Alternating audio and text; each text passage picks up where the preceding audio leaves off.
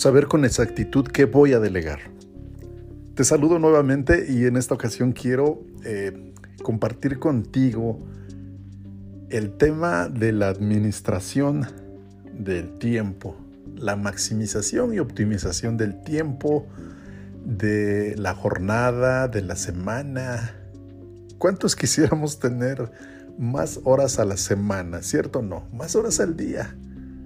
¿Te has dado cuenta cuando termina tu jornada y dices, ay, no me alcanzó el tiempo para concluir esta serie de actividades que tenía? O realicé todo menos lo que sabía que, que era más importante, pero algo sucedió, me desenfoqué y al final de cuentas no logré concretar lo que en apariencia es más importante. Y fíjate, digo apariencia porque al final de cuentas si no realizo lo que digo que es importante, pues entonces significa que lo más importante está eh, en otra cosa, mi atención está en otra cosa, no en lo que digo que es importante. Algo sucede, algo pasa. Sabes, uno de mis mentores me dijo, cuando quieres realmente optimizar y maximizar el área administrativa de tu negocio, es fundamental que sepas qué vas a delegar, qué puedes automatizar y qué actividades debes eliminar. Esto sin duda tiene mucho pues sentido, tiene razón. Entonces, tres preguntas que pueden ayudarte a saber con exactitud. ¿Qué es lo que estoy haciendo hoy para optimizar mi negocio inmobiliario? ¿Cómo hago para tener más horas a la semana? ¿Cuánto cuesta una hora de mi tiempo? Hacer una lista de todas las actividades durante una semana me permite identificar cuántas actividades realizo al día. Me permite saber qué cosas estoy haciendo y que tienen que ver con mi negocio. La recomendación es realiza esta lista diaria de actividades que tienen que ver con tu negocio. De lunes a sábado.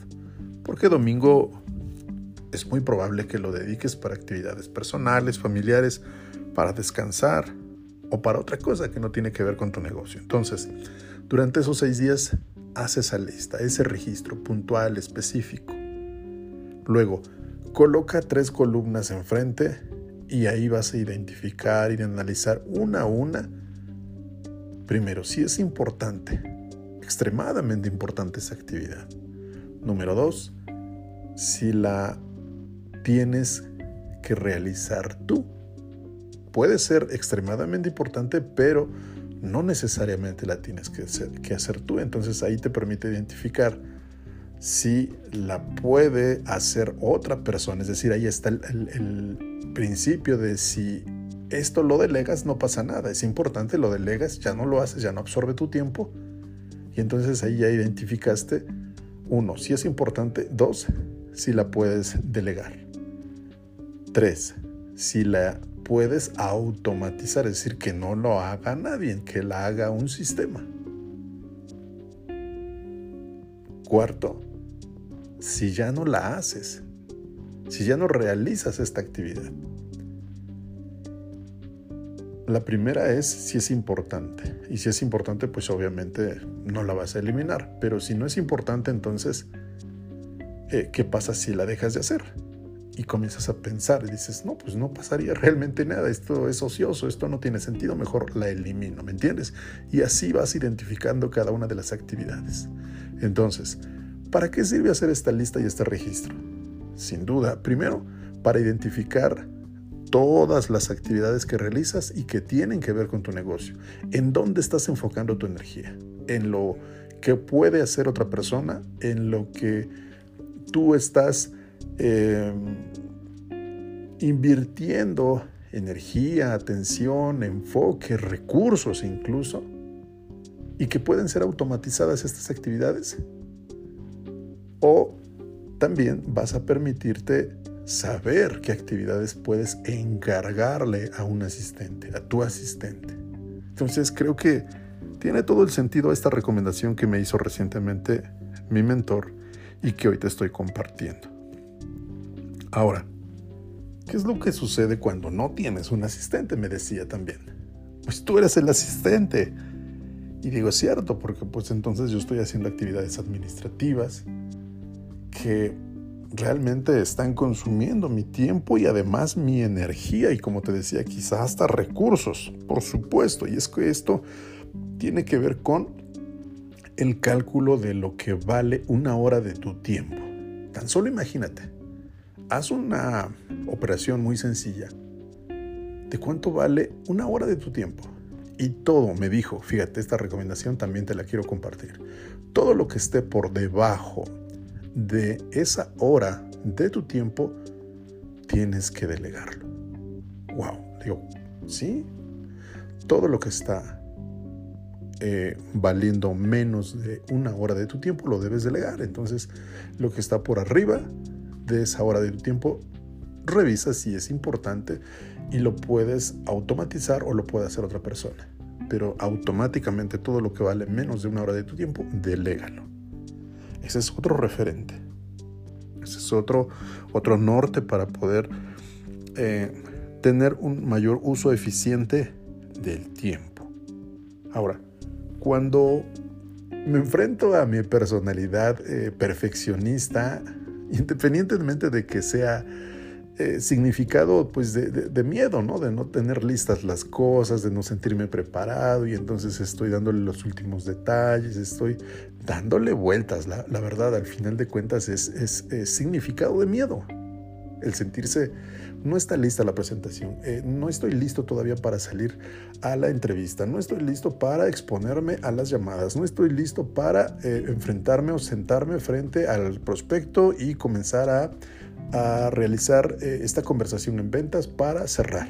¿Entiendes? O sea, si, si yo tengo estos argumentos, quiere decir que no estoy actuando con la debida confianza, certeza y eso es significado de miedo, pero además es parte de mi personalidad, ese perfeccionismo que solamente obstaculiza el multiplicar mi tiempo y en derrochar mis ingresos. Sí, así como lo escuchaste, así también yo lo escuché y dije, sí, es cierto. A veces no lo quiero aceptar. A veces no quiero darme cuenta que cuando digo sí a algunas actividades, automáticamente estoy diciendo no a otras. Sin duda, todo esto me permite identificar qué actividades me dan energía y qué actividades me restan energía. Entonces, creo que es muy, muy importante buscar la ayuda para justamente apoyarme en otras personas para ser yo más efectivo incluso para tener tiempo y atender otras áreas de mi negocio, ¿cierto? Entonces, muchas veces la pregunta es, ¿cómo hago yo para tener más horas a la semana? O simplemente,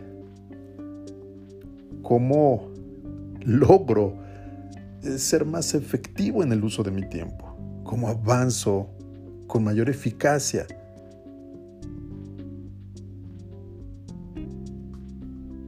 Muchas veces el estar ocupado no necesariamente significa que estoy siendo productivo.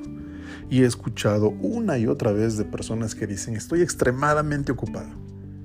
Y me doy cuenta que, que pues no es congruente el hecho de decir estoy ocupado con estoy siendo verdaderamente eficiente y eficaz en el uso de mi tiempo y estoy produciendo. Mi negocio está produciendo.